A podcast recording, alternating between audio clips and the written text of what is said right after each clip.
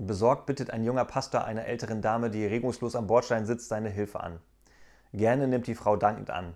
Wenn Sie neben mir Platz nehmen, dann muss ich nicht ganz alleine den Parkplatz für meinen Mann freihalten.